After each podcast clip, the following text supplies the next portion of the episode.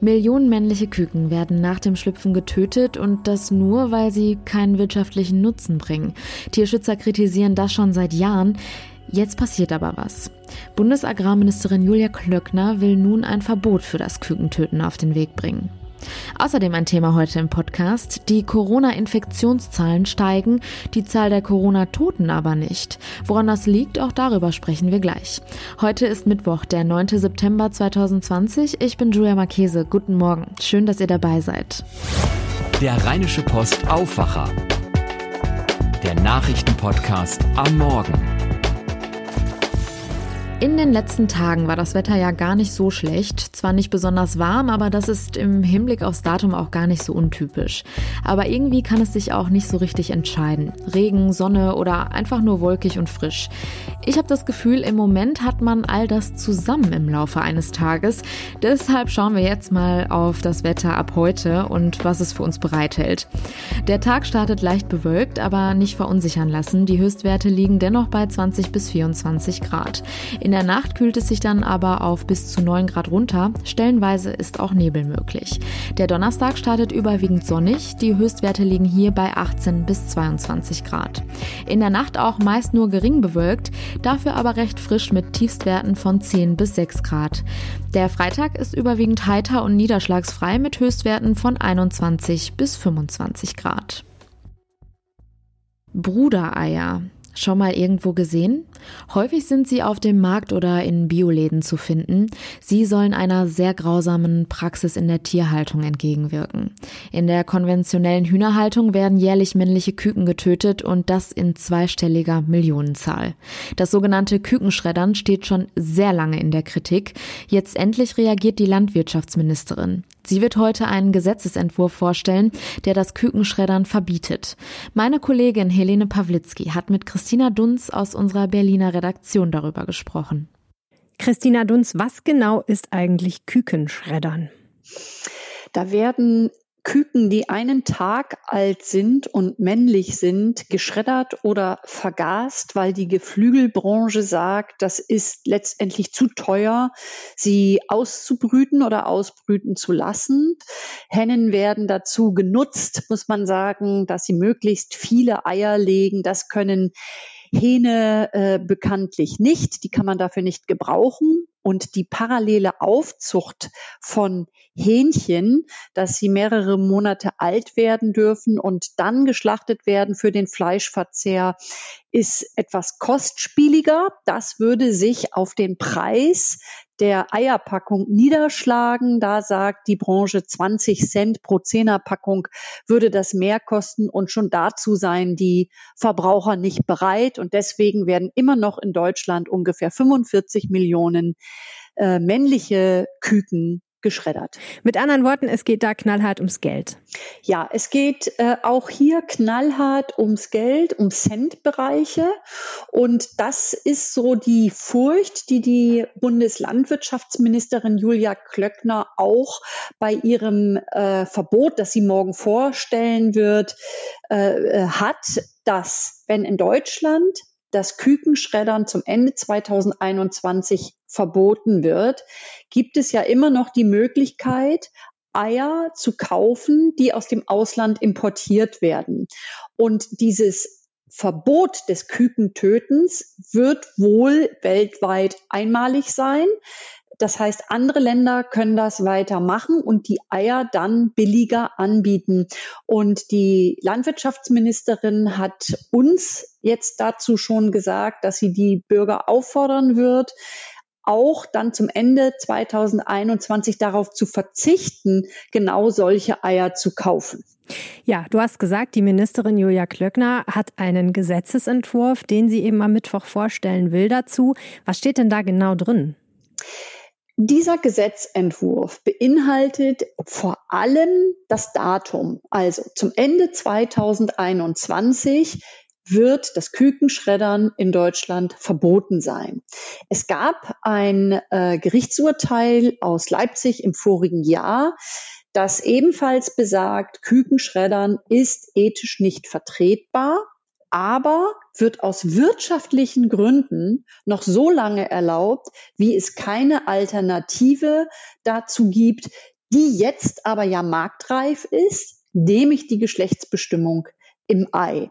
Damit hat die Ministerin eine rechtlich abgesicherte Grundlage mit einem Gesetz, das Kükenschreddern zu verbieten. Es gibt eine Übergangszeit, die aus meiner Sicht recht lang ist, bis Ende 2021 und die Geflügelbranche sich mit diesem Gesetzentwurf umstellen muss. Wenn sie das nicht tut, wird es ab Ende 2021 bei Verstößen Sanktionen geben. Okay, das heißt, die Alternative ist Geschlechterbestimmung vorab. Na, die Alternative ist eben zum einen die Hähnchen auszubrüten und groß werden zu lassen oder größer werden zu lassen, einige Monate, dass sie dann normal geschlachtet werden und in den Fleischverzehr gehen. Das andere ist, das Geschlecht bereits im Brutei zu bestimmen, herauszufinden, wo sind die Hähnchen und diese dann gar nicht erst auszubrüten, was eben auch verhindert, dass sie äh, als Eintagsküken vergast oder geschreddert werden. Und man kann sich vorstellen, dass der Ministerin da ordentlich Gegenwind entgegenweht aus der Hühnerwirtschaft. Wieso hat sie sich denn jetzt entschlossen, das trotzdem durchzuziehen? Das ist zweierlei. Zum einen ist ihr mittlerweile auch völlig klar, dass sie nicht auf Freiwilligkeit der Branche vertrauen kann. Sie ist da über Jahre hingehalten worden. Es ist immer wieder versprochen worden, wir kümmern uns und wir machen das. Und es ist lange nichts passiert, bis große Ketten damit angefangen haben und das auch mit ähm, entwickelt haben. Und äh, zum anderen ist äh, das Jahr 2021, also ab Ende 2021, äh, doch noch eine Brücke. Es ist ja eine vergleichsweise lange Übergangszeit, jetzt nochmal möglich, dieses neue Verfahren anzuwenden, mehr als ein Jahr das Verfahren umzustellen. Und insofern glaube ich, dass die Geflügelbranche wahrscheinlich jetzt noch mal ein bisschen Rabatz machen wird, aber letztendlich äh, damit ganz gut leben kann. Im Übrigen hat der Zentralverband der deutschen Geflügelwirtschaft im Sommer etwas äh, Ähnliches gesagt bis Ende 21 könnte man davon abrücken und dann wäre im Jahr 2023 wirklich die Situation, dass nur noch Legehennen in Ställen leben, äh, die aufgezogen wurden, ohne dass die männlichen Küken äh, getötet wurden. Und jetzt sollten wir auch noch sagen, dass man als Verbraucher oder Verbraucherin schon jetzt die Möglichkeit eigentlich hat, eben gegen diese Technik des Kükenschredderns vorzugehen, indem man einfach Eier kauft, bei denen dieser Preis dann doch draufgeschlagen ist und die männlichen Hühner überleben dürfen, ne? Ja, das ist ja die Mahnung an uns und an alle Verbraucher einfach auf die Packung zu gucken. Ähm, eine Supermarktkette hatte mal die Idee, da drauf zu schreiben, Eier ohne Kükenschreddern. Das ist dann in dem Unternehmen abgelehnt worden, weil man das als zu hart empfunden hatte. Äh, aber wir alle haben natürlich die Möglichkeit, das ganz genau zu prüfen, vielleicht ein paar Cent mehr dafür auszugeben, dass es eben nicht zu diesem millionenfachen Kükenschreddern äh, äh jährlich in Deutschland kommt und nur diese anderen Eier zu kaufen. Und mindestens ab 2021 sollten sich dann alle bewusst werden, dass sie nicht Eier aus dem Ausland kaufen, wo genau das weitergeht, was jetzt dann in Deutschland verboten sein wird. Herzlichen Dank, Christina Dunz. Danke dir. Es ist im Moment leider keine überraschende Info, wenn man hört, dass die Zahl der Corona-Infizierten steigt. Die Zahl der Corona-Toten hingegen steigt aber nicht weiter an. Darüber spreche ich jetzt mit Medizinredakteur Wolfram Görz. Was ist das für eine merkwürdige Entwicklung? Ja, also man sieht ja, wenn man sich mal in den einschlägigen Datensystemen die Entwicklung der Infektions- und der Sterbezahlen anschaut, dann sieht man ja eindeutig, dass in Deutschland im April die Zahl der Toten sehr schnell, sehr stark gestiegen ist. Wir hatten Tage, da sind halbe Altenheime plötzlich gestorben. Es gab immer wieder lokale Ausbrüche von unerklärlichem Ausmaß, etwa in Tirschenreuth in, in, in Bayern, ja, wo auf in kurzen, kurzer Zeit 130 Tote äh, zu beklagen waren. Und diese Zahl hat aber seit Mai, Juni kontinuierlich äh, nachgelassen und hat sich sehr schnell zu einem doch ziemlich überschaubaren Szenario entwickelt, so dass wir in den letzten zwei, drei, vier Wochen immer mal einstellige Fälle, Todesfälle zu beklagen hatten. Also die 9400 Marke wurde irgendwann vor, vor einigen Tagen erreicht, aber das äh, die 9000er Marke äh, ist resultiert aus dem Juli. Ja, also man muss sagen, ähm, es haben viele Faktoren dazu beigetragen, dass äh, wir, was die Sterblichkeit betrifft, eigentlich ganz gut äh, also davon gekommen sind. Und was sind die Gründe dafür? Also zum einen muss man, und das halte ich für den wichtigsten Faktor, muss man sagen, dass diese ganzen Schutzmaßnahmen, Masken, Abstand, Hände waschen, irgendwie in uns allen ja angekommen sind. Ja, ähm, es gibt immer noch eine Zahl von Verweigerern, mit denen man möglicherweise auch leben kann und leben muss. Aber viele Leute wissen, was sie zu tun haben. Und dieses Instrument greift nach meinem Dafürhalten ziemlich gut. Das ist aber nur ein Punkt. Der ebenso wichtige zweite Punkt ist, dass die Intensivmedizin als äh, als die Hochleistungsform der Medizin in gewissen kritischen Situationen, dass sie in den letzten Monaten eine unglaubliche Lernkurve gemacht hat. Ähm, man hat früher gesagt, oh, wir müssen sehr schnell maximal hoch äh, äh, mit Beatmungsdrücken den Patienten, dessen Lunge so schwer geschädigt ist, äh, da müssen wir gegensteuern, wir müssen dieses und jenes tun und so weiter. Aber die Erfahrung zeigt, dass man, äh, was die Beatmung betrifft, also die künstliche Beatmung, die maschinelle Beatmung, eigentlich eher vorsichtiger sein muss. Zugleich gibt es aber einige Medikamente, die doch äh, im Zusammenwirken mit anderen Optionen ähm, doch eine sehr, sehr gute Steuerungsoption haben. Viele Leute haben ja schon mal den Namen Remdesivir gehört. Das ist ein antivirales Medikament, das eigentlich äh, gegen Ebola ähm, konstruiert und erfunden worden ist, was aber auch bei Corona, also bei Covid-19 gut wirken kann. Dann gibt es andere Medikamente, etwa ein Cortison-Medikament namens Dexamethason. Die Stellschrauben der Intensivmedizin sind für die verschiedenen Verläufe einer Covid-19-Infektion mittlerweile so präzise geworden, ähm, dass die Patienten, äh, sofern sie überhaupt noch auf eine Intensivstation kommen, äh, da auch gar nicht mehr so regelmäßig häufig versterben. Also, wir halten uns besser an Regeln, wir sind besser darin geworden, Covid-Patienten zu behandeln.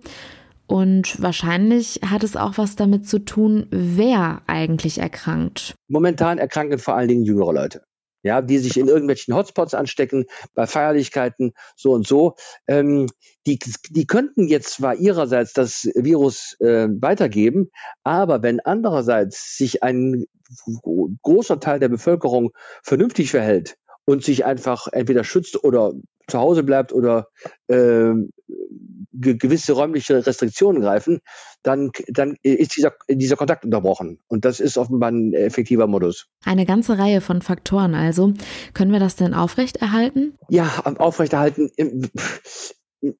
Das ist so die, das ist, das ist die Griechenfrage. Wir müssen uns anschauen, was gerade in Frankreich passiert. Äh, Frankreich ist kleiner als Deutschland.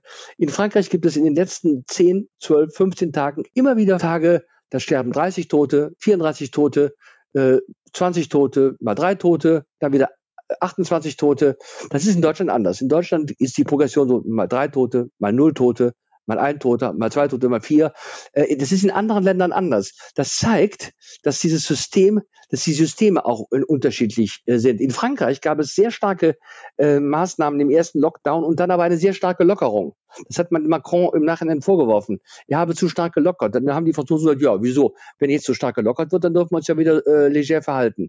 Und das hat, das hat in Frankreich zu ganz anderen Entwicklungen geführt als bei uns, äh, wo wir ähm, das eher etwas maßvoll gehandelt haben. Und ich glaube, wir werden in drei, vier Monaten werden wir eine, äh, ein Resümee des Jahres ziehen und werden dann auch wissen, in welchen Phasen wir intelligent und in welchen Phasen wir eher etwas problematisch reagiert haben. Und äh, aus dem ersten Jahr Corona kann man so viel lernen wie sonst aus keinem anderen Corona-Jahr. Und für alle zukünftigen Corona-Jahre sind wir jetzt eigentlich ziemlich gut schon geschult, finde ich. Wolfram, vielen Dank für den Überblick. Danke dir. Tschüss. Bevor wir jetzt zu den weiteren Nachrichten kommen, habe ich noch ein kleines Anliegen. Dieser Podcast ist möglich, weil viele von euch uns mit einem RP Plus Abo unterstützen. Vielen Dank dafür. Wer es auch mal ausprobieren möchte, vielleicht ist da jetzt gerade der richtige Zeitpunkt für. Wir haben nämlich ein neues Angebot. Für nur 34,99 im Jahr bekommt ihr jetzt ein RP Plus Jahresabo. Das sind weniger als drei Euro monatlich und somit kostet das Abo eigentlich auch schon weniger als ein großer Kaffee. Alle Infos dazu findet ihr auf rp rp-online.de slash abo-aufwacher. Schauen wir jetzt auf die weiteren Themen des Tages. Nach ihrem Verschwinden ist die Oppositionspolitikerin Maria Kolesnikova in Belarus festgenommen worden. Das teilte der dortige Grenzschutz mit. Augenzeugen berichten, dass sie sich gegen eine Ausreise gewehrt und ihren Pass zerrissen habe. Wo sich die 38-Jährige derzeit aufhält, ist weiterhin unklar. Kolesnikova gilt als eine der wichtigsten Anführerinnen der Proteste gegen den autoritären Staatschef Alexander Lukaschenko. Das Flüchtlingslager in Moria auf der griechischen Insel Lesbos steht nach dem Ausbruch mehrerer Brände in der vergangenen Nacht fast vollständig in Flammen. Nachdem in der Nacht auch Wohncontainer Feuer gefangen hatten, begannen die Behörden laut griechischen Medienberichten mit der Evakuierung des Lagers. Bereits in den vergangenen Tagen kam es immer wieder zu Unruhen, da die Bewohner aufgrund von Corona-Fällen unter Quarantäne gestellt worden sind. Jede zehnte Schule in NRW hat in der Corona-Krise Probleme bei der notwendigen Belüftung der Unterrichtsräume. Pro Schule seien rund zehn Prozent der Räume betroffen, das teilte das Schulministerium mit. Grund dafür seien oftmals bauliche Mängel, sodass die Fenster nicht mehr in ausreichendem Maße für eine intensive Belüftung genutzt werden können. Ein Fußballfan des ersten FC Kölns steht heute wegen versuchten Totschlags vor dem Landgericht Köln. Er soll nach einem Spiel zwischen dem FC und dem VfL Bochum im Dezember 2018 einen anderen Mann niedergeschlagen und ihm anschließend mit einem sogenannten Stampftritt auf den Kopf getreten haben. Immer mehr Menschen in NRW leben allein. Das teilte das Statistische Landesamt IT NRW mit. Seit 1999 sei die Zahl der Ein-Personen-Haushalte landesweit um mehr als ein Fünftel auf knapp 3,6 Millionen gestiegen. Das entspricht einem Anteil von 41 Prozent. Zwei-Personen-Haushalte legten nur um 3,8 Prozent auf knapp drei Millionen zu. Eine spannende Entwicklung. Und das war der Rheinische Postaufwacher vom 9.9.2020. Was für ein schönes Datum. Wenn ihr uns etwas sagen möchtet, schreibt uns gerne an aufwacher.rp-online.de. Mehr Nachrichten gibt es dann am Nachmittag in unserem Aufwacher News Update und natürlich jederzeit auf RP Online. Ich bin Julia Marchese, kommt gut in den Tag. Ciao. Mehr bei uns im Netz www.rp-online.de